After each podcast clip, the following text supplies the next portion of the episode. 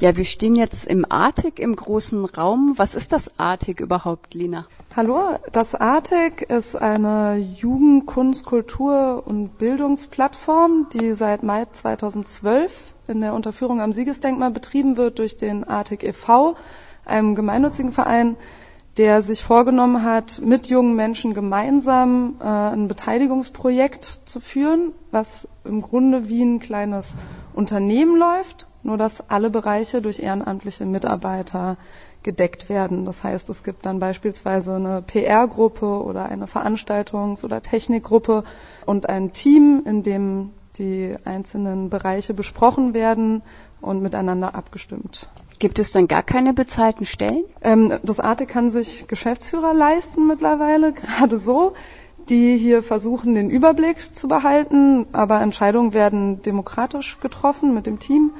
Teammitglied ist, wer donnerstags da ist im Team. Und es gibt auch eine Verwaltungskraft und einen Hausmeister, die bezahlt werden. Und ihr seid ja auch beteiligt bei der Initiative Pro Nachtleben. Warum macht ihr da mit?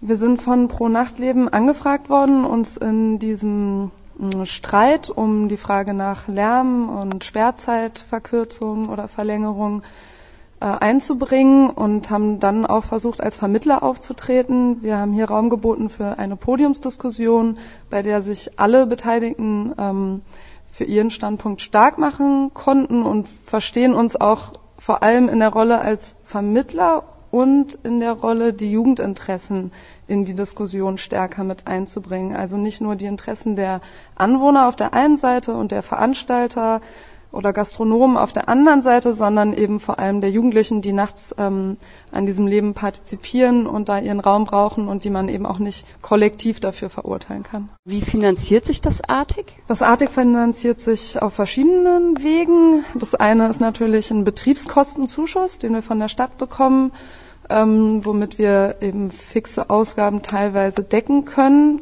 Nicht jetzt die Stellen, aber zum Beispiel die Wasserkosten. Das ist ein Grundstock, ähm, mit dem allein wir natürlich nicht leben können. Wir haben einen wirtschaftlichen Bereich, aus dem uns die meisten Leute wahrscheinlich auch kennen, nämlich Freitag und Samstag nachts feiern wir hier mit jungen Leuten und damit verdienen wir natürlich auch Geld und dieses Geld wird dann wieder komplett in den ideellen Bereich im Artig investiert. Und ideeller Bereich heißt Ausstellungen und so Jugendliche betreuen oder was heißt ideeller Bereich? Ideeller Bereich ist das, was wir als ähm, Kern unserer Arbeit ansehen, nämlich einen Rahmen zu bilden und dafür auch die Infrastruktur, auf der junge Leute selbst verantwortlich ihre Projekte durchführen können. Und das können alle möglichen Projekte sein. Da gibt es Theater- und Tanzprojekte, es gibt Filmprojekte hier.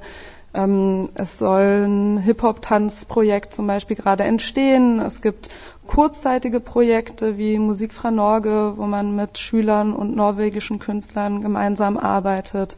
Es gibt ähm, Studioprojekte mit Jugendlichen, in denen Beats produziert werden und Texte geschrieben. Das sind alles so Teile unserer Arbeit, die aber eben nicht wie bei einem klassischen Jugendzentrum von uns initiiert werden, also im Sinne von einem Angebot, sondern die nur dann entstehen, wenn junge Leute kommen und ähm, ihr Interesse mitbringen und sagen, das will ich machen und dafür brauche ich aber vielleicht noch Unterstützung. Ihr macht ja auch so, also unterstützt auch so Projekte wie Viva Con Agua, also das African Kiss Festival und morgen oder wenn die Sendung läuft mit dem Interview, also heute Abend läuft ja der, das Abschlussfest der 16 Tage Stopp Gewalt an Frauen.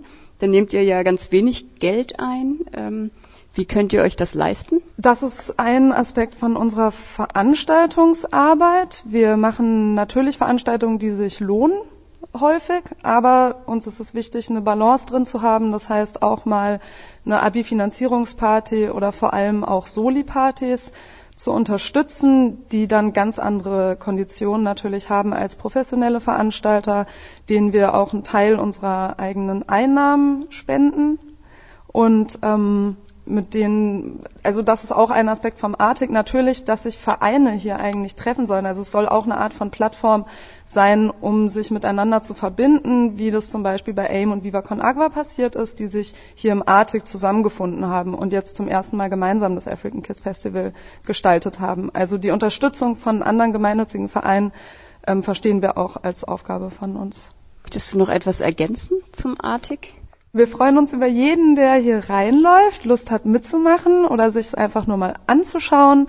Und wer richtig tief reinschauen will und sehen will, wie wir arbeiten, der kann gerne jeden Donnerstag um 18 Uhr zu uns ins Team kommen. Jeder ist herzlich willkommen.